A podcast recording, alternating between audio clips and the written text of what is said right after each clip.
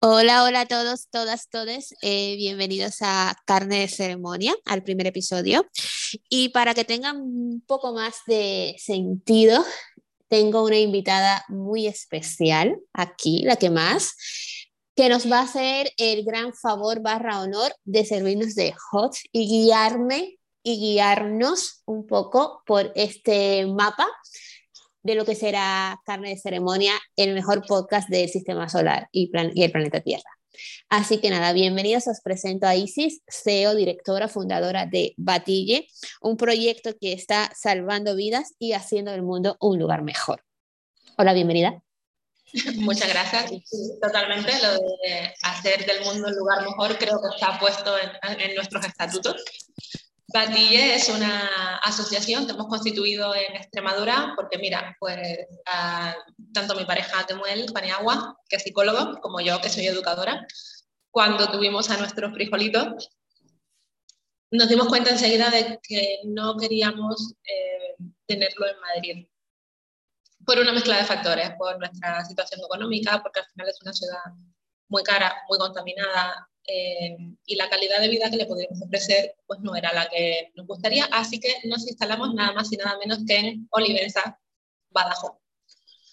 Y aquí estamos súper contentos apostando por, por la salud mental en este entorno, que no es poca cosa, porque en general en los servicios públicos la, la atención es insuficiente, porque darle una cita de psicología a una persona cada dos meses es insuficiente, no hay tiempo ni siquiera de generar un vínculo con, el terapeuta. Eh, en la España vaciada y, y en, este, en este entorno rural donde no llega ni siquiera un tren decente, o sea, donde el método de transporte más eficiente para venir es un avión, eh, el tema de la salud mental está francamente descuidado.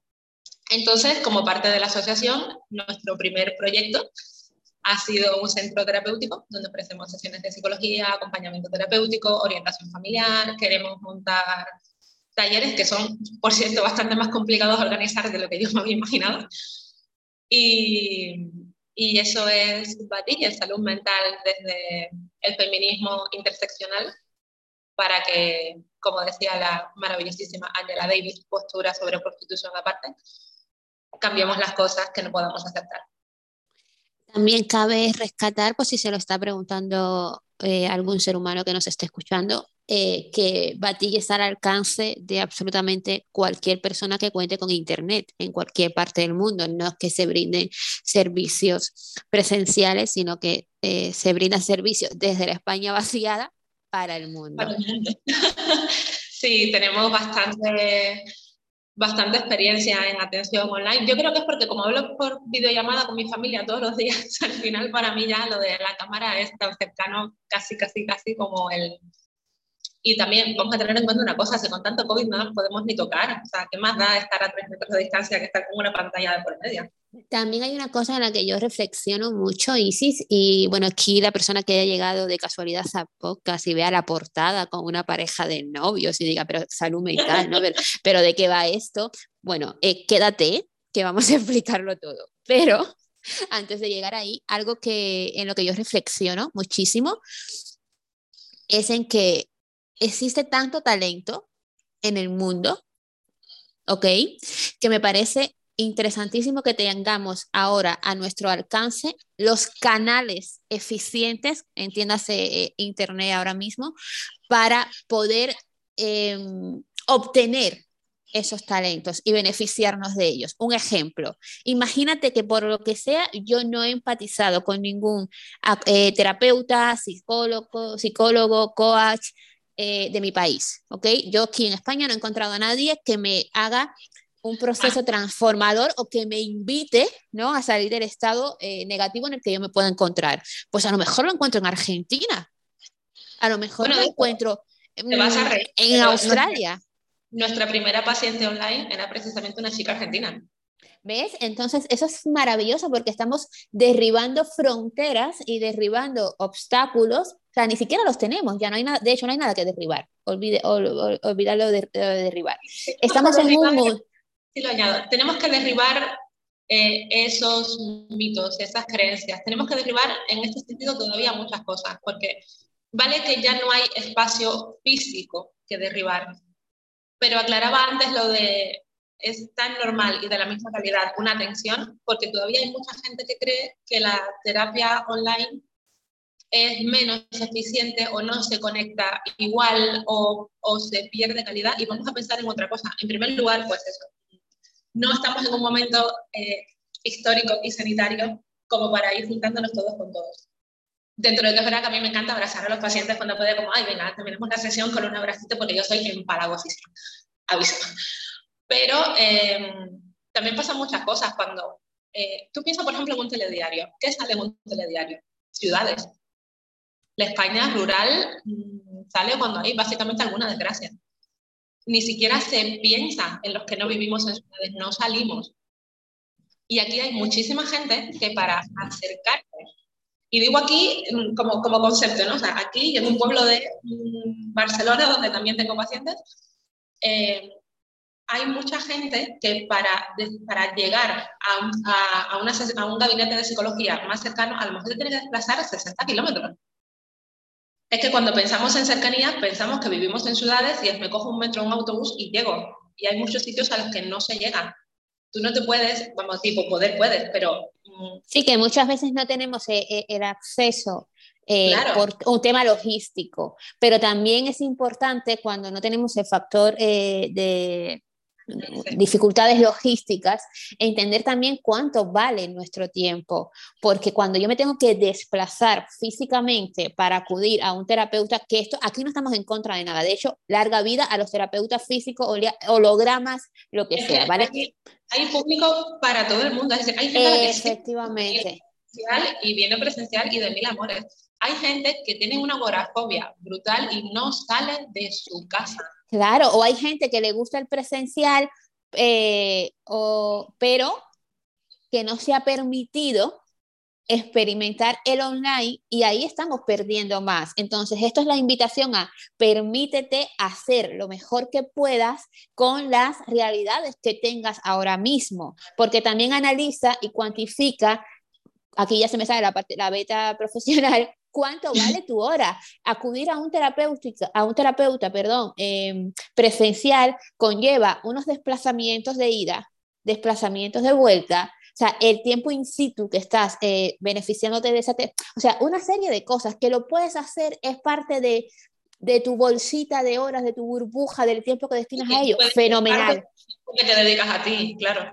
Efectivamente, pero si no, no lo puedes eh, hacer presencial, empieza, o sea, la invitación que quiero lanzar es, empieza a ver las ventajas también del online, ¿vale? Para que puedas hacer, insisto, lo mejor que puedas con tu realidad actual, ¿vale? Entonces, este... Ampliar el abanico, efectivamente. Efectivamente. El abanico y que sepas que esto también existe y que se da con el mismo amor y con la misma calidad. Ese, ese creo que es el mito que hay que derribar, porque la tecnología ha llegado para quedarse, pero vamos, y es, es algo a lo que nos tenemos que adaptar, a que hay... Eh, nosotros también trabajamos, por ejemplo, con, con un despacho de abogados digital. Claro. Y estamos encantados porque mm, son los mejores que hemos conectado mogollón con ellos, son los mejores que hemos podido eh, conseguir. Eh, también en la elección de, de, de, todo profesional, yo creo mucho en el, en el proceso químico. Es decir, hay que hacer match, mucho match. Y el encontrar terapeuta también es esa cuestión. A lo mejor hay 500.000 psicólogos en tu ciudad, pero es que mm, sientes que, ninguno te ha entendido o ha conectado con lo que tú mm, tenías. Y, de eso también, o sea, también nos viene mucha gente, no es por echarnos flores, es decir, que también un poco, también nos viene mucha gente que es que yo he probado a ir a, a 10 psicólogos y, y a lo mejor contigo es que he conectado a la primera. Bueno, es que tenemos una manera de trabajar mucho más focalizada en cuidar, cuidar a la gente. Siempre se lo decimos a los pacientes cuando vienen, es, tú vienes a, a que te cuidemos, a que te ayudemos a cuidarte. Porque cuando una persona se cuida y está bien, todo lo demás va fluyendo.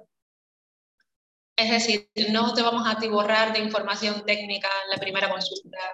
Es decir, bueno, en fin, eh, que luego tiene una vena que a mí me encanta, que es eh, que es también muy educador en ese, en ese sentido. Entonces, la manera de trabajar es, es, mucho más abierta y mucho más flexible y si en vez de en el despacho mmm, entendemos que a un paciente se le va a atender mejor dando un paseo por el campo, nos vamos a pasar por el campo.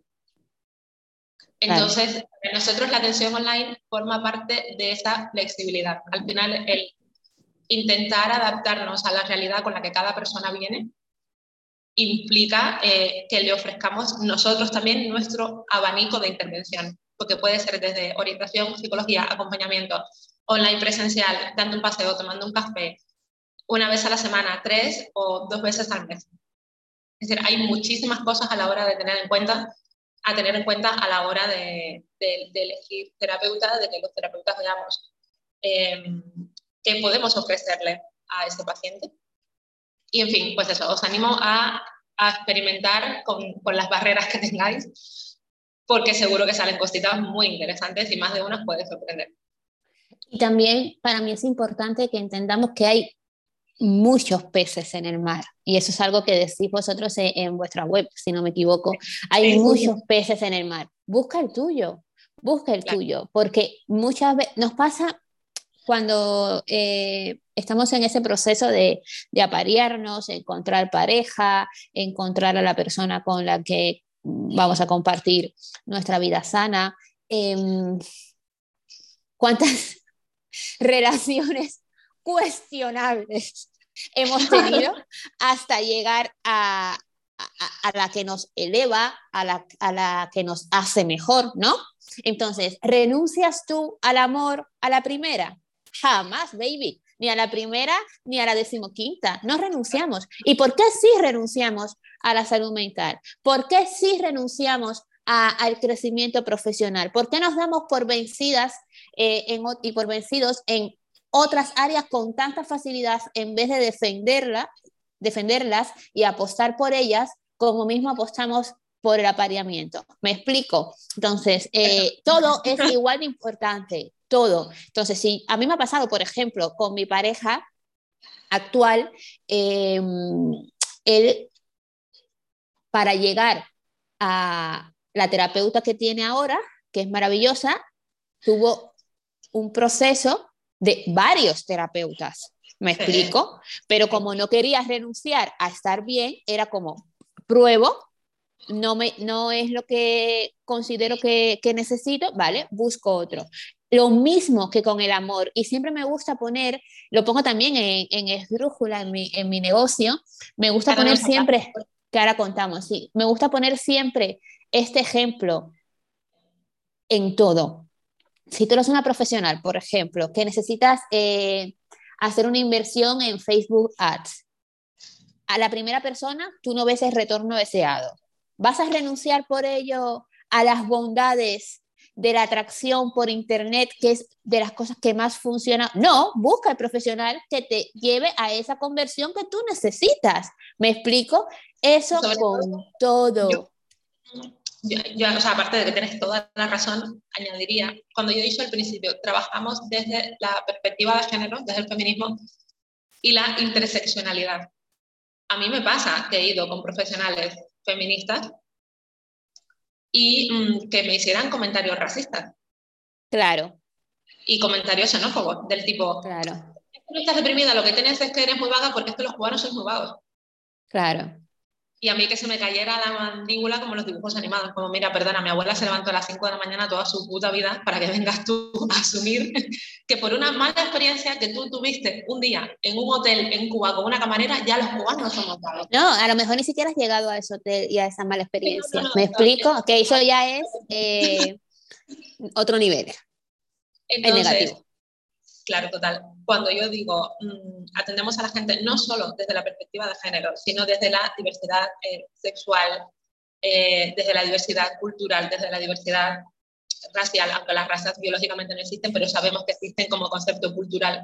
Sí. Eh, es eso, es el voy a ser respetuosa con tu realidad. Voy a ser respetuosa con lo que a ti te está pasando. Y a lo mejor no hacemos química por otros motivos o porque, mm, o sea, pero más allá de la especialización, que también me parece importante buscar profesionales especializados más o menos en lo que en el problema que tengamos, porque al final tú no vas al oftalmólogo cuando te duele un pie.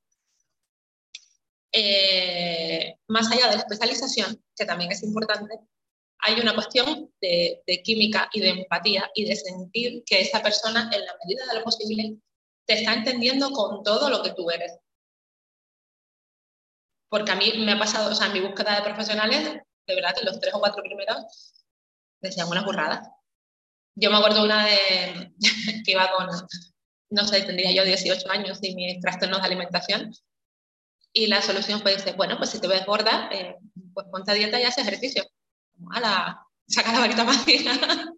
Como, bueno, pues para esa brillante conclusión he venido yo aquí. Eh, no Pero también es muy importante conectar con lo que necesitamos, aunque no sepamos cómo obtenerlo, ¿vale? Yo lo digo mucho en Esdrújula. A veces sabemos lo que queremos, pero no sabemos cómo hacerlo. Busca quien te acompañe, quien te lleve a hacerlo, quien te guíe. Hay veces que ni siquiera sabemos lo que queremos. Busca quien te pueda enseñar, quien te dé esas. Yo ahora digo mucho en, en los one-to-one, digo mucho que sería muy interesante que pudiésemos ir por la vida con dos linternas, una para alumbrarnos a nosotros mismos y ver quiénes somos y otras para alumbrar el camino, porque como falle una de las dos, empieza el despropósito. ¿Ok? Si tú no sabes quién eres, ¿a dónde vas? O sea, una cosa es lo que tú quieras, pero ¿a dónde vas? Y si tú no sabes eh, a dónde vas, involuntariamente da igual que, que sepas quién eres, ¿me explico? Entonces, al final necesitamos dos linternas, una que nos alumbre a nosotras y, y, a nosotros y otras y otra para que alumbre el camino. Y eso es muy importante. Si te parece, ahora pasamos a presentar nuestro vínculo y, y concluimos con ¿De qué va este podcast? Después de haber dado una chapa sobre eso y haber tenido aquí a la gente enganchada a nuestra reflexión filosófica sobre las, las bondades de la tecnología. Eh, bueno, empieza tú contando. ¿Qué es vale, Esdrújula?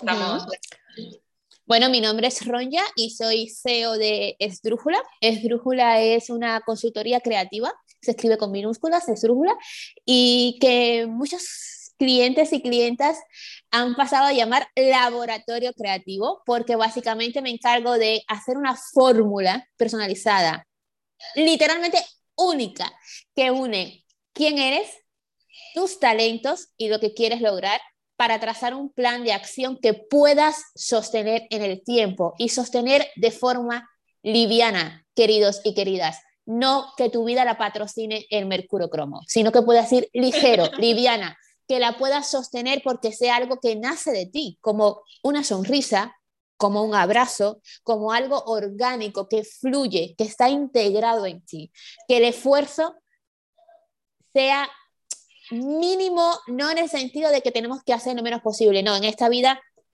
todos los que estamos aquí con capacidad de escuchar, entender, aprender y aplicar, sabemos que todo conlleva un gran esfuerzo intelectual, físico o ambos, ¿vale? Pero qué diferente es que ese esfuerzo sea fluido, ¿verdad? Que sea fácil, fluido, que sea orgánico. Eso es muy diferente porque eso, desde mi punto de vista profesional, quiere decir como que estás vibrando con tu talento. Para mí es muy fácil cuando hablo de, de cuando hablo de transformación, cuando hablo de disrupción, de creatividad.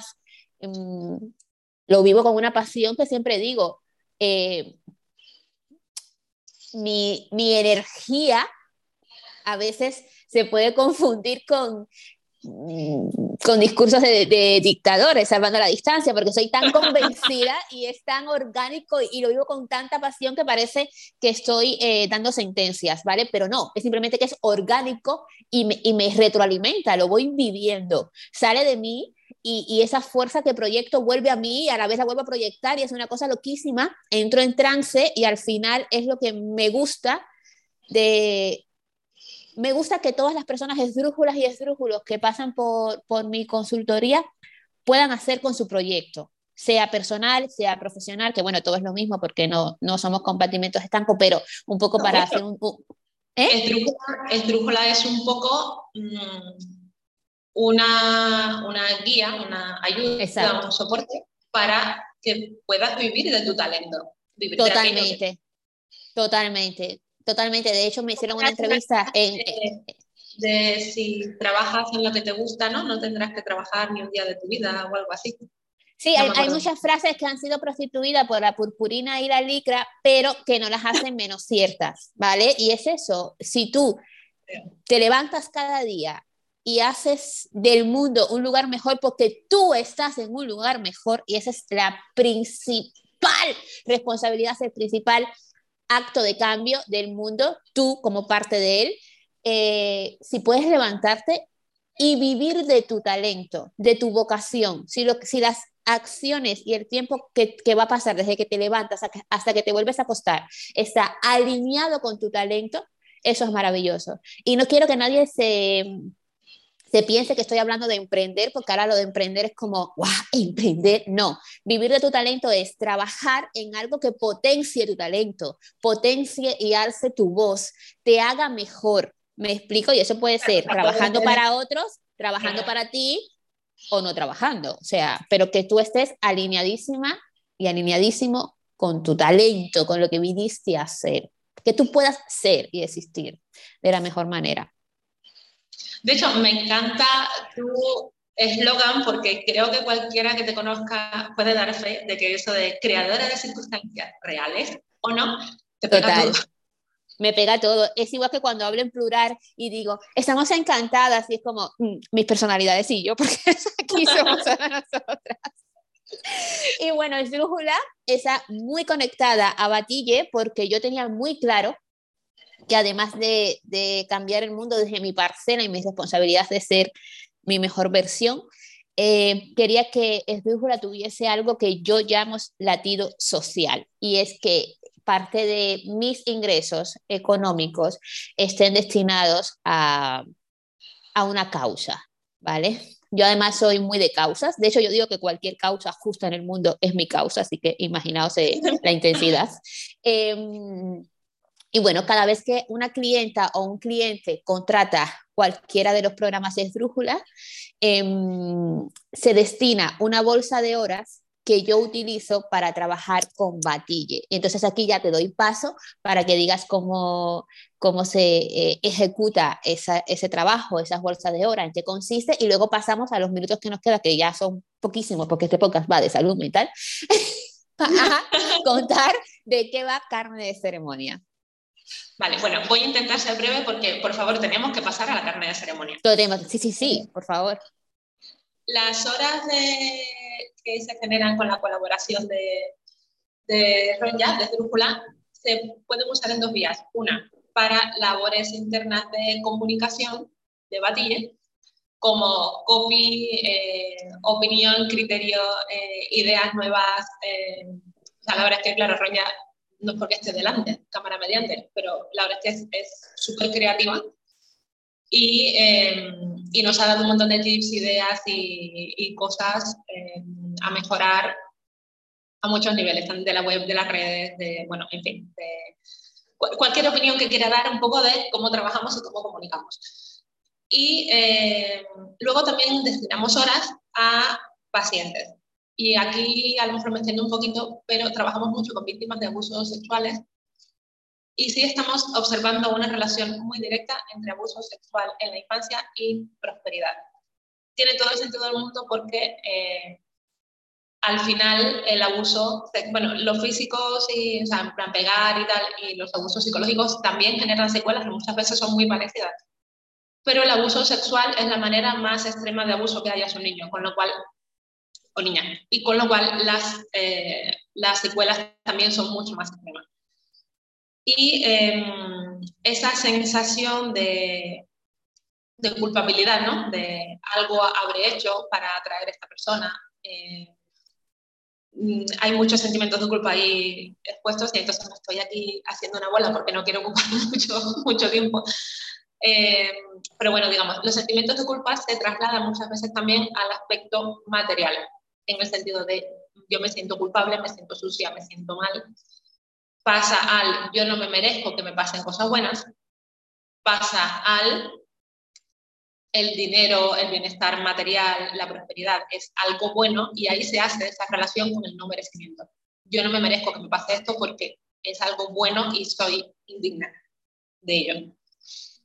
Entonces, eh, todas las víctimas que estamos atendiendo actualmente, su situación es de, de precaria a pobreza extrema. Y es, es, es, impactante. O sea, a lo mejor no, no, manejamos cifras todavía suficientes como para hacer una estadística eh, viable, extrapolable a más población, pero sí que digo que de las que estamos atendiendo ahora mismo son el 100%. Entonces, ¿qué hacemos con esdrújula? Son el 100% y no te lo pierdas, de mujeres súper talentosas, súper creativas, maravillosas, con mil cosas que aportar, que, después de tantos años de secuelas, de, miedos, de malestar y de, no merecimiento, no saben cómo sacar a esa diosa que llevan dentro, porque la llevan. Entonces, esdrújula nos ayuda mucho a materializar esa parte. Es decir, mm, va la terapia por una parte y las horas que tengamos de esdrújula se destinan, de momento se han destinado todas a, a, a, estas mujeres en concreto, pero se pueden destinar realmente a cualquier, a cualquier usuario del centro terapéutico que entendamos que le pueda venir, venir bien. Se destinan a, a hacer como pequeños proyectos para que estas mujeres puedan eh, encontrar un camino más fácil a la prosperidad que pase por vivir de sus talentos. Porque bueno. es fundamental. También es importante. El, conectar con la, perdona, el conectar con la, con el bienestar material, el conectar con la, conecta también con la sanación espiritual, o sea, es, a muchos niveles y sobre todo mejorar una situación económica que las está lastrando, porque al final, mira, queramos o no, vivimos en un mundo capitalista, materialista, muy centrado en el si no tienes, no puedes. Hay muchísimas cosas, muchísimas, muchísimas, casi todas, que realmente no se pueden hacer si no tienes dinero. También este, este, mm, este abuso sexual que, que, puedan sufrir las personas que acuden a Batille condiciona mucho incluso cuando tú eres solvente a nivel económico. Lo hablábamos ayer. Eh, no tanto, tan, no tanto eh, o sea, el problema es plural, es diverso, ¿ok? Puede venir desde los ejemplos que has puesto incluso puede estar presente en personas que tienen una, un desenvolvimiento económico y no saben hacer un uso sí. Que no correcto, sino fluido, adecuado, eh, bonito de esa economía porque no están conectadas con el merecimiento. Entonces hay un montón de cosas que te podrían pasar que no te ocurren por esa desconexión. Entonces sí, la mayoría de las veces se suele ir a balanza hacia la precariedad, hacia, hacia lugares como muy oscuros que al final como siempre digo, el problema es como caca y moscas, atrae más moscas, o también puede venir de, pues yo estoy en un buen nivel, soy un excelente profesional, tengo una cuenta de banco jugosa, no tengo problemas materiales, más sí que tengo problemas con lo material porque en mi vida no pasa nada extraordinario o cosas que me podrían estar pasando, simples o grandiosas, que me dejan de pasar porque yo no tengo esa conexión con lo material que proviene del no merecimiento en realidad. Entonces, la, la invitación es a algún, perdona, he tenido, o sea, no, no como paciente, pero sí conozco a una, a una chica que le pasa, por ejemplo, que, era, que, que trabajaba un montón, tenía muy buen puesto, ganaba muchísimo dinero al mes y no se lo gastaba. Es decir, claro. no, no se permitía, como, me tuve que convencer a mí misma para poder comprarme un coche, porque claro, no me claro. permitía dinero en mí. Ni, pa, ni, tiene, ni, te, ni te ocurren, por ejemplo, viajes, ni lo inviertes en tu claro, cuerpo. No, o sea, que aquí no estamos haciendo una checklist de lo que es correcto ni lo que no, ni muchísimo menos, pero sí que tiene que haber, eh, el dinero es una energía y tiene que haber un uso de esa energía, ¿vale? Nos quedan ocho minutos, a ver si podemos pasar a, al momento de entrevista. Adelante. ¿Te parece? Venga. Muy, muy rápido. Carne de Ceremonia es un podcast feminista. Eh, Carne de Ceremonia es un podcast que normal y por ende feminista. Muy bien. Carne de Ceremonia, esto no es una pregunta, es, es una afirmación, es el, el, mejor nombre del planeta. Ya luego claro. sé de dónde viene. Eh, Carne de Ceremonia es el mejor nombre del planeta Tierra. Es, eh, es como cuando alguien te da un beso maravilloso y tú dices, eh, ¿cómo he podido vivir sin este beso antes? ¿no? Cuando conoces el término carne de ceremonia, ya solo puedes estar identificando carne de ceremonia, contextos en los que tú eres una carne de ceremonia y bueno, te cambiará la vida, definitivamente. Vale. Eh, ¿Todas las personas somos carne de ceremonia? Todas las personas somos carne de ceremonias, pero no todas estamos destinadas a la misma ceremonia. bueno, sabes que Luego te pregunto, digo luego por no chupar en los ocho minutos, luego te pregunto qué carne de a qué, a qué ceremonia estoy yo destinada. A la hoguera. gracias, gracias. a la hoguera, yo dentro no, pero mandar a la hoguera mandaría un montón de gente. Sí, total. Eh, ¿Qué vamos a encontrar en este podcast? Mira, pretendo que este podcast sea un espacio seguro, lo primero, ¿vale? Un espacio divertido, donde no, no os toméis demasiado en serio los capítulos siguientes, este sí, porque se habla de la salud mental, eh, pero los capítulos siguientes son irónicos, o sea, serán, perdón, irónicos, divertidos. Entonces, es una invitación a que veáis eh, más allá, o sea, lo implícito, ¿vale?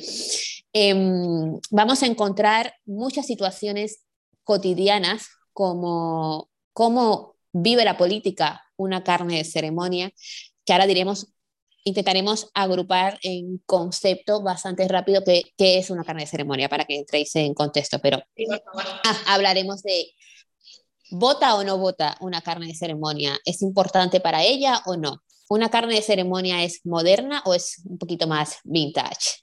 ¿Una carne de ceremonia es, eh, haría un trío o no? ¿Una carne de ceremonia está a favor de los homosexuales o no? Una carne de ceremonia realmente, ¿qué es? Y que podamos entender que podemos ser no carnes de ceremonia en un montón de contextos, más en otros somos carne de ceremonia. O sea, es una invitación a, a la normalidad y es una invitación sobre todo a la igualdad y es una invitación a amarnos como especies, como género femenino, perdón. Carne de ceremonia nace de una agresión verbal hacia otra mujer. Nace eh, producto, la carne de ceremonia podemos decir que es hija del patriarcado con un hombre blanco heterosexual que al final también es el patriarcado. O sea, carne de ceremonia es el fin de la especie. Entonces, es esa, esa enseñanza... ¿no? ¿Eh? lo estamos reconvirtiendo. Lo estamos reconvirtiendo, claro, es esa enseñanza que nos, han, que nos han dado de, por ejemplo, si tu pareja te deja por otra mujer, sea tu pareja una chica o un chico o una persona de género no binario, si te deja por otra mujer, que tú tengas enseguida que descuartizar en tu cabeza a esa otra mujer, e, esa comparativa, e, esa eh, todo ese, ese, lenguaje humillante que sale de ti hacia la otra persona, en vez de poner el foco donde tienes que ponerlo, que es esta otra persona elige no estar conmigo, voy a, a recomponerme, ¿no? Y a centrarme en mí. Nos han enseñado a criticar. ¿Cuántas veces no hemos cogido el Instagram para mirar a la persona que está con nuestro ex o a la ex de nuestra pareja o al ex del ex de la ex? o sea, basta ya, basta ya. ¿Qué pasa? Que hay algo gracioso, entre comillas, en esto, y es que hay una especie de mujeres que es desde la que nació el concepto de carne de ceremonia, que son muy agresivas desde la simplicidad de su existencia. O sea, cuando te dejan por Jennifer López, tú te lo puedes, tu cabeza la puedes amueblar. Tú dices, oh, vale, cuando te dejan por una persona que socialmente el patriarcado, el hombre blanco heterosexual, la especie humana en general, te ha dicho que está por debajo de ti, también puedes amueblar tu cabeza. Pero cuando te dejan por la normalidad, queridas, ahí no hay nómina que pague la terapia que vamos a necesitar. Y esa normalidad es carne de ceremonia. Entonces, este podcast es un poco eso, es el chiste, pero siempre la invitación es que nos amemos, amemos, no, todas somos carne, todas. Una pregunta, me quedo con eso de eh, la agresividad desde la normalidad. Ajá. Y no he podido evitar pensar en, en Ayuso como la carne de ceremonia de la política. Ayuso realmente, eh, vamos a decir que reina en la comunidad de Madrid porque ella es carne de ceremonia. No es fea ni guapa bajo los estándares sociales, no es gorda ni flaca bajo los estándares sociales, por lo tanto es una persona no agresiva. El subtítulo es como Ayuso, podemos ser todas.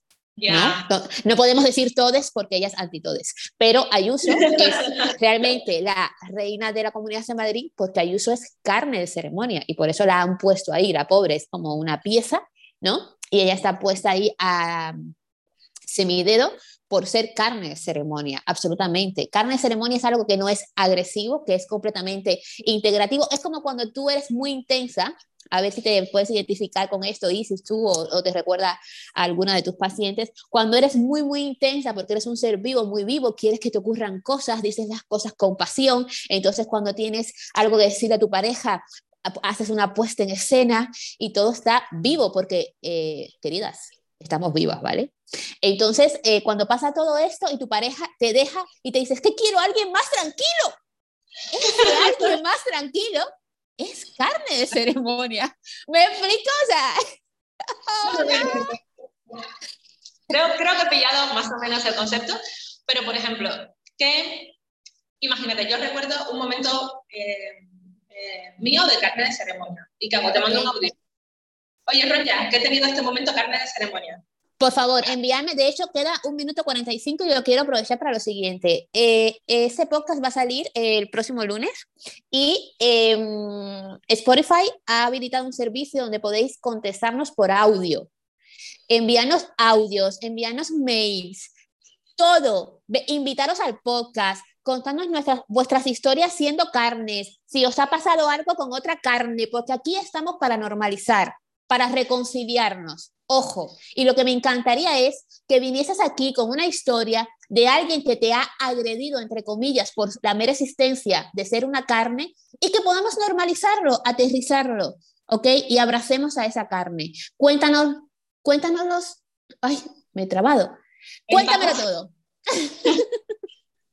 ¿Vale? Y queda un minuto, no sé si quieres decir algo, Isis que ha sido un placer estar aquí, que me lo he pasado genial. Igual, igual. De hecho, este podcast se va a llamar este podcast se vaya, este episodio, perdón, se va a llamar Si te duele el pie, ve que no ves al oftalmólogo.